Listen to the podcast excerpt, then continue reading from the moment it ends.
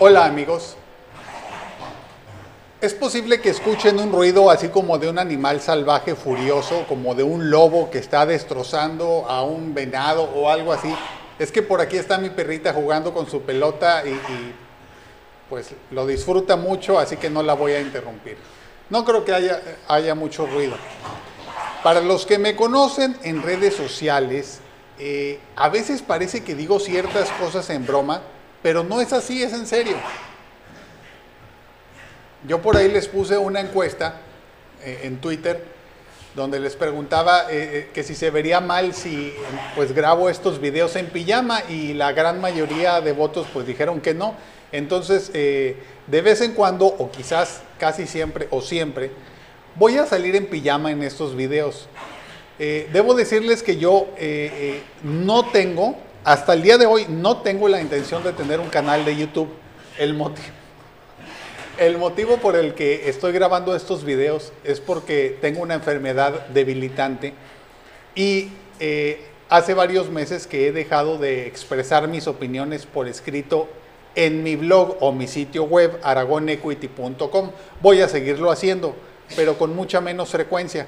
Me he dado cuenta de que es mucho más fácil grabar videos que, escribir en texto y, la verdad es que eh, debido a ciertos problemas que he mencionado en videos anteriores, el grupo criminal de la Comisión Federal de Electricidad, entre otras cosas, se me ha dificultado mucho escribir en el blog y también un poco eh, grabar estos videos. Así que eh, tengo dos opciones, o comienzo a grabarlos en pijama o dejo de expresar mis opiniones. La segunda opción, no puedo hacerlo, no puedo callarme y entonces pues no me queda de otra. Eh, vamos a platicar el día de hoy la segunda parte sobre el tema del comercio o la economía informal. Este, este tema van a ver en la descripción de YouTube o en el podcast van a ver un link para el primer episodio en el que yo hablaba sobre ese tema y básicamente yo expresaba opiniones de que la economía informal realmente no es tan informal. Es un montón de actividades económicas complementarias y necesarias para la economía formal, pero que son ignoradas y que contribuyen bastante y bastante al Producto Interno Bruto formal de cualquier país, incluido México, pero que simplemente son ignoradas contablemente. Y yo decía, bueno, eh, por justicia social, no solo podemos dejar el discurso en una valoración de decir, ay, pobres, pobres, que sí contribuyen, hay que recordarlos, hay que tenerlos presentes. Ya, no, no, no, yo pienso que necesitamos serias reformas económicas en México y el mundo y voy a mencionar algunas ideas que tengo. La verdad es que formalizar toda la economía informal quizá no es posible hacerlo de golpe, así como por decreto, porque habría que ver cuántos de esos vendedores eh, o, comerciantes están dispuestos a formalizar de inmediato tomando en cuenta un hecho que no mencioné cuando describí el problema, y es el siguiente.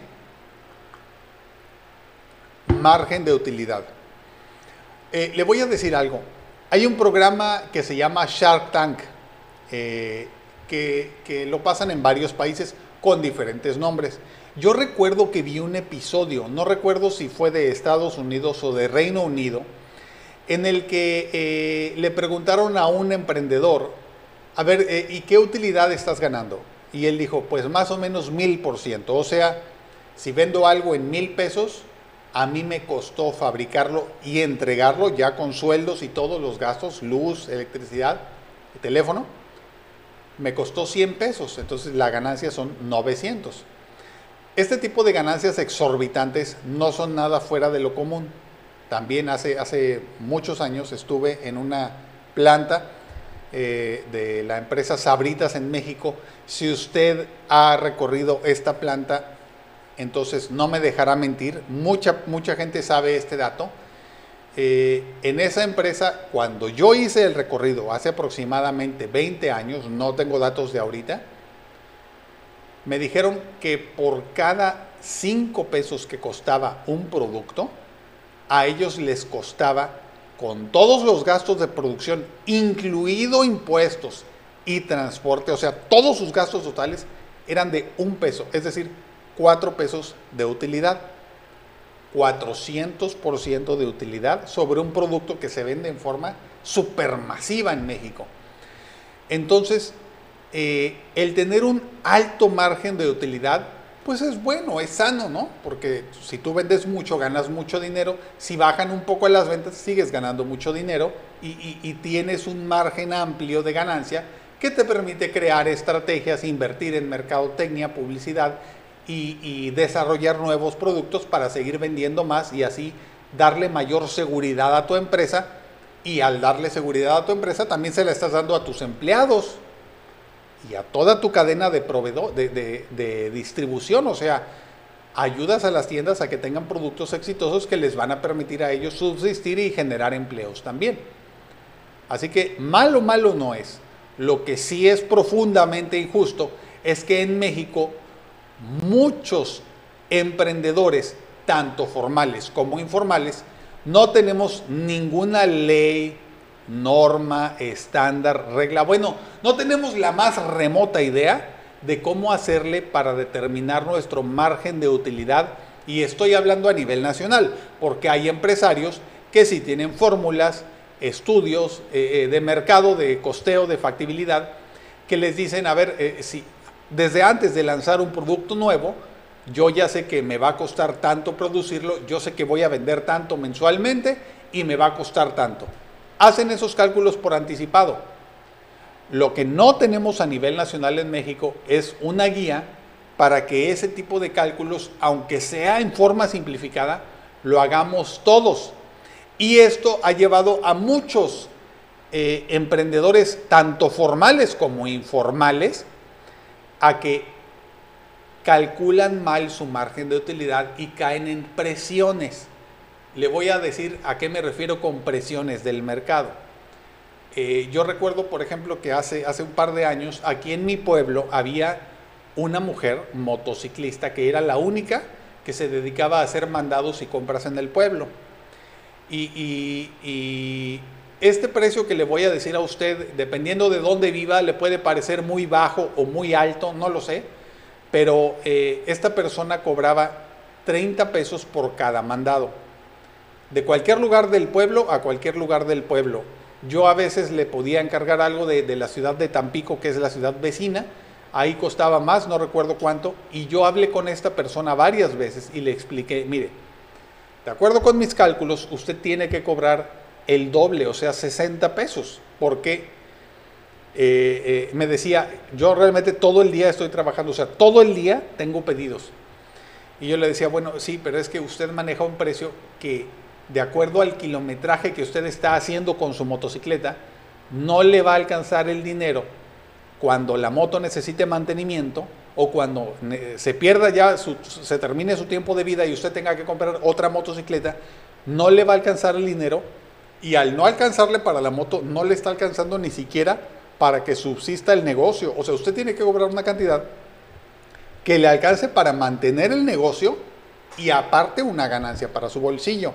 Entonces, muchos comerciantes o emprendedores, por hacer mal esos cálculos de gastos que les voy a llamar ocultos, es decir, que no se te ocurren desde un principio porque no tienes un equipo que te haga un sistema de costeo profesional que contemplan todos los gastos que vas a tener en el futuro y más y cualquier cosa que se pueda presentar. Entonces, más o menos tienes que tener, una guía y como muchos no la tenemos a nivel nacional, eh, cedemos a las presiones del mercado. Me decía esta motociclista que mucha gente de aquí del pueblo muy apenas podía pagar los 30 pesos, pero necesitaban los mandados. Entonces ella, por no perjudicar a la gente pobre de nuestro pueblo, para ayudarlos en cierta forma, cobraba esa cantidad. Entonces yo le dije, bueno, yo voluntariamente cada vez que me hagas un mandado te voy a pagar 60 pesos. Y te recomiendo que cuando veas gente que, que pues que tiene posibilidades de pagar más, le expliques la situación y les digas, mire, ¿qué le parece si le cobro 45 o 60 pesos?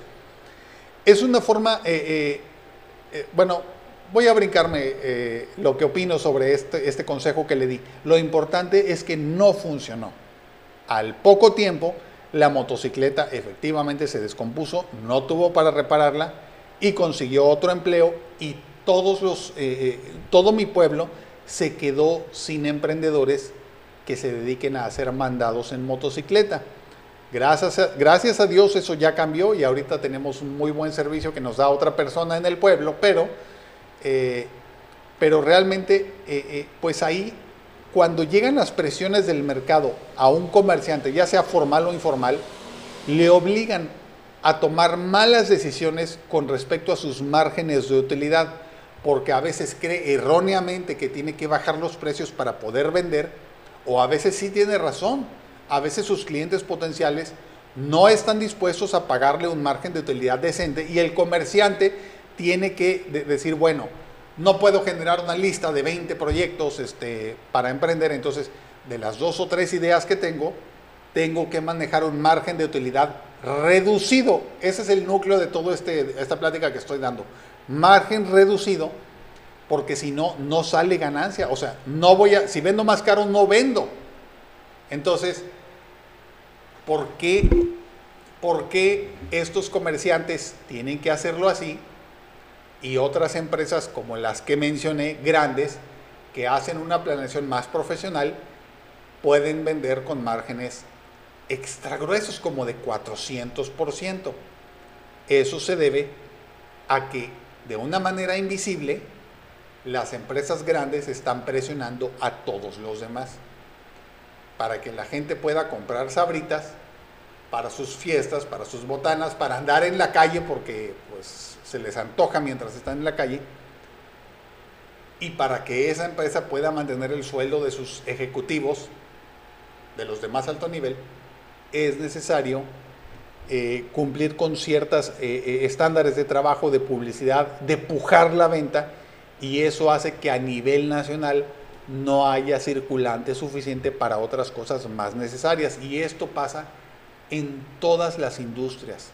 Las industrias como turismo espacial, automotriz, todo lo que sean lujos y muchas más, con técnicas de administración y planeación profesional presionan a muchos otros comerciantes para que tengan dificultades, porque finalmente el dinero que circula en un país no se puede imprimir en forma infinita. Ojalá fuera así, pero si fuera así, los ricos no disminuirían su ritmo de consumo y los pobres sí lo aumentarían si tuviéramos dinero ilimitado y nos acabaríamos el planeta mucho más rápido de lo que ya lo estamos haciendo. Entonces, pues los países han establecido reglas para imprimir cantidades de billetes. Eh, es posible que usted haya escuchado en las noticias que en Venezuela existe desde hace varios años hiperinflación y grandes cantidades de circulante. Yo vi, yo vi un video por ahí donde, donde eh, describían, por ejemplo, que que, eh, que en una tienda pequeña de cervezas, por ejemplo, tú te podías comprar un paquete, una, una cerveza, un paquete de seis cervezas, un paquete de 12 cervezas, y que costaba grandes cantidades de billetes, que tenías que cargar un paquetote así de billetes si no tenías para pagar con tarjeta bancaria.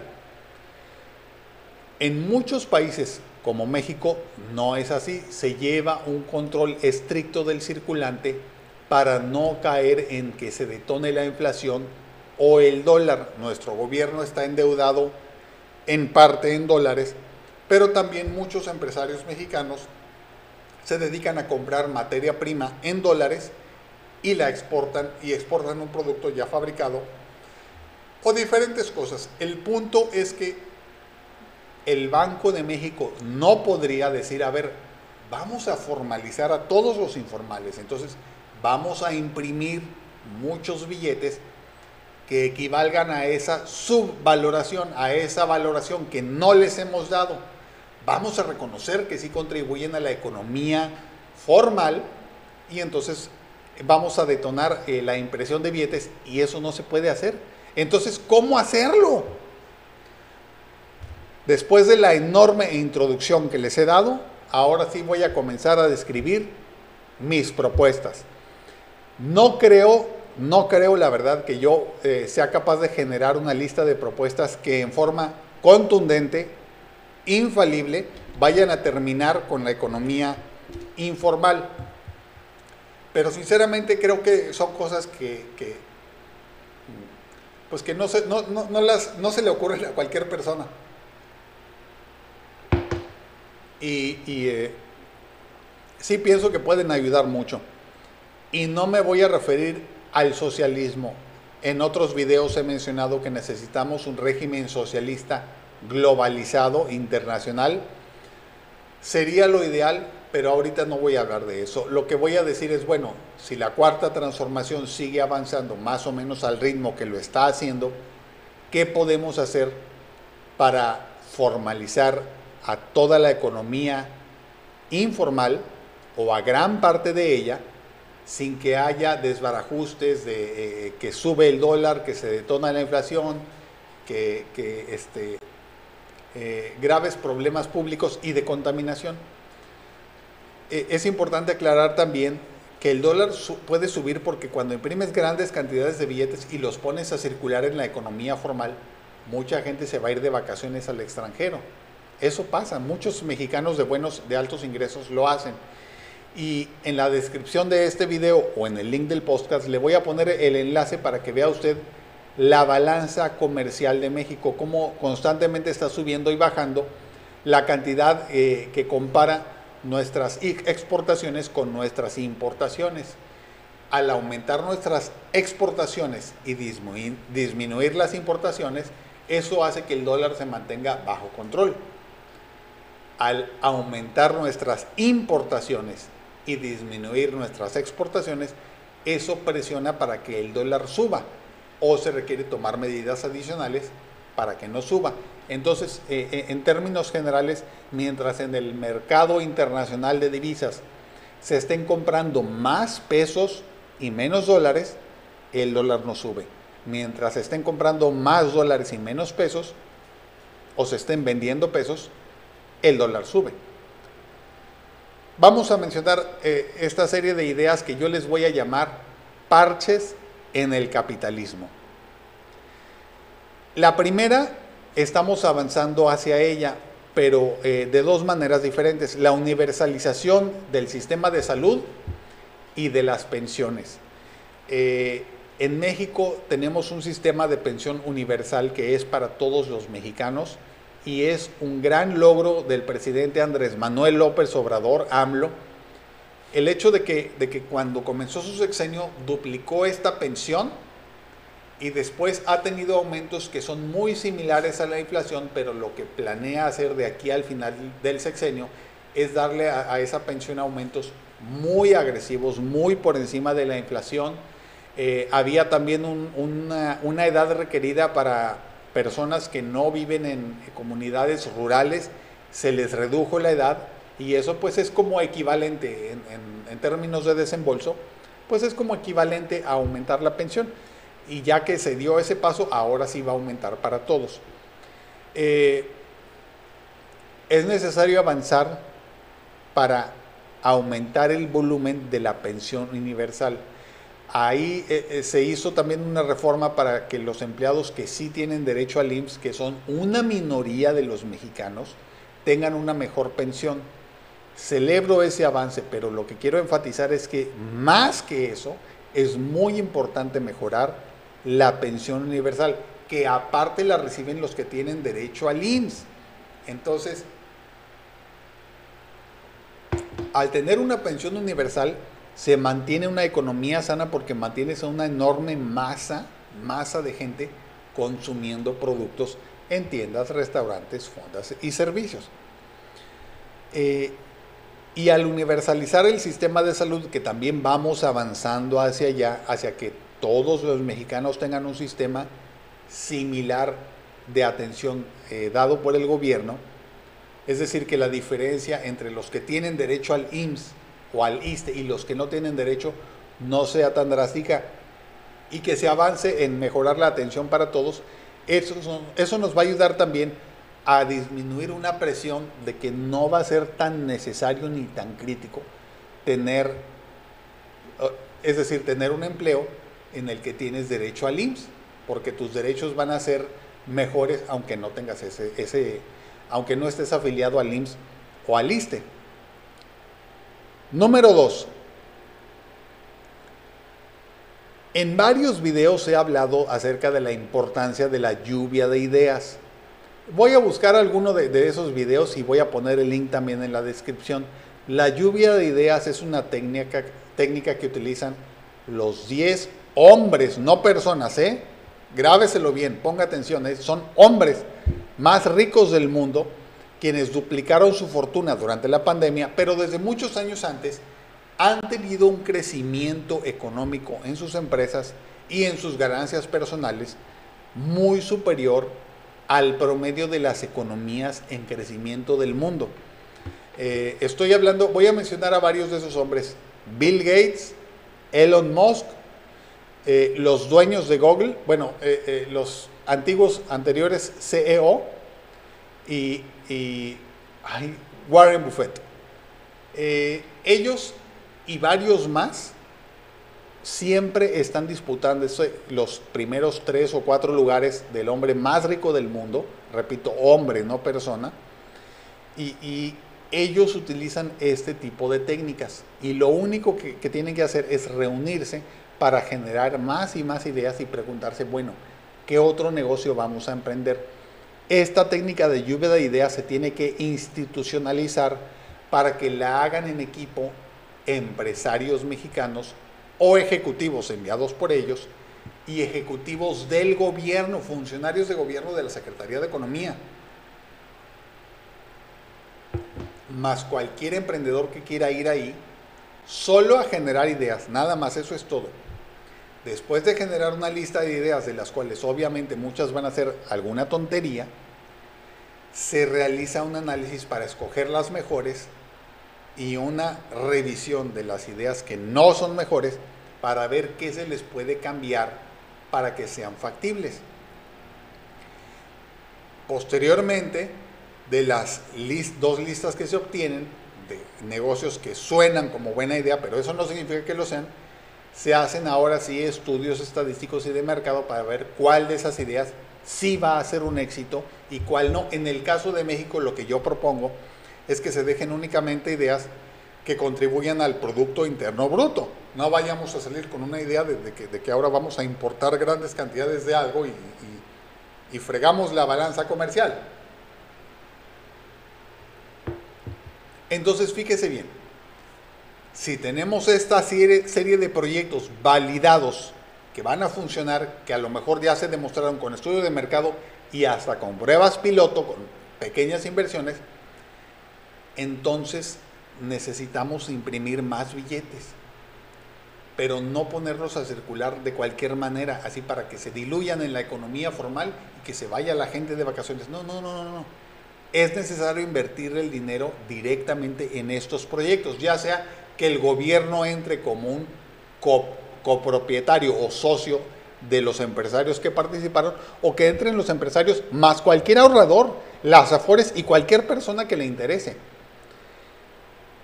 Entonces, fíjese bien, en lugar de que el dinero circule caóticamente, detonando el dólar, la inflación y un montón de problemas que se causan y, que, suceden unos pocos meses después de que se imprimió el dinero, se tiene que inyectar a la economía mexicana pesos de manera controlada para que detonen las exportaciones junto, junto con esos pesos.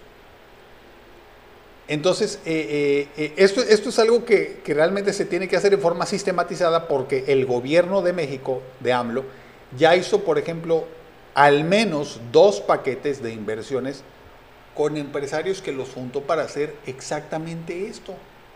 Entonces, es algo que ya lo estamos haciendo. Lo que estoy proponiendo no es algo innovador. En primer lugar, no es mi idea. Ya lo hizo AMLO ya lo están haciendo los más ricos del mundo.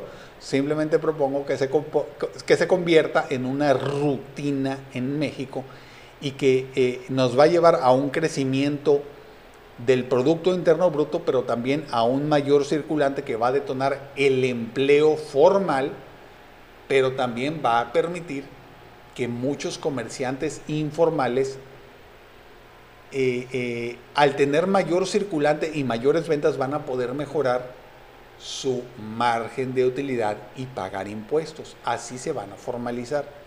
Hay, entonces estoy hablando de dos, de dos maneras de atraerlos. Una es atraerlos hacia el empleo masivo. Dos, atraerlos hacia la inversión masiva, convirtiéndolos en emprendedores o en socios de empresas donde van a poder trabajar, pero como socios.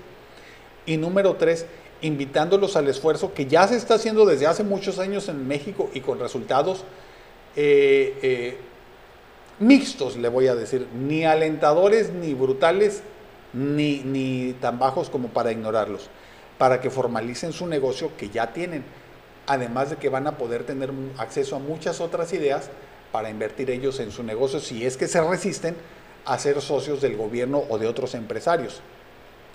Estoy hablando como de una impresión de billetes, pero forzada hacia la economía, hacia la formalización y crecimiento de la economía, en lugar de como ha sido antes, como era cuando muchos éramos niños, caótica, que los precios se disparan y la gente no sabe qué hacer.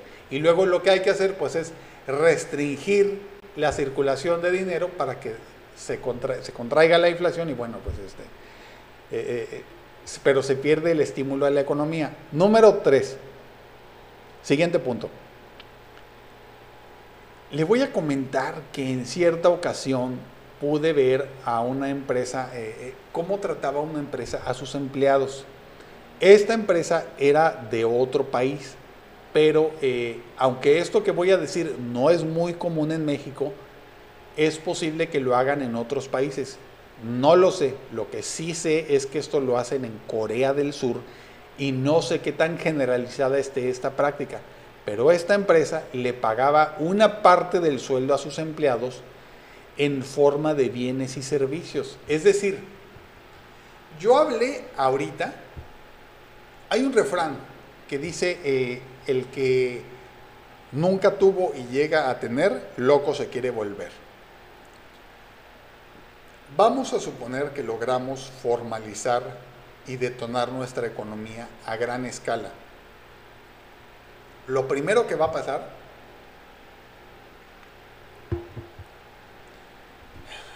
me voy a escuchar un poco eh, eh, un poco clasista aquí y, quiero pedir una disculpa, pero es la verdad. Eh, se va a detonar la venta de viajes al extranjero, la importación de cosas, viajes al extranjero solo para cruzar la frontera e importar productos para el hogar, la importación de cosas de venta a través de Internet por comercios como la empresa Amazon, que no tiene nada de malo, ¿verdad? Pero pero, pero se va a disparar la venta de la importación de, de productos que vienen de ahí y posiblemente algunos vicios sociales, como el consumo de drogas, el consumo de alcohol, etc. Eh, es necesario, y, en, mi, en, mi, opinión, los empleados que yo vi, eh, que les dieron el trato que voy a describir ahorita, a mí me parece que vivían de una manera muy feliz. O sea, yo los vi muy, muy contentos y pienso que es un tema que se debe estudiar y considerar el pago de salarios en especie en parte, en parte.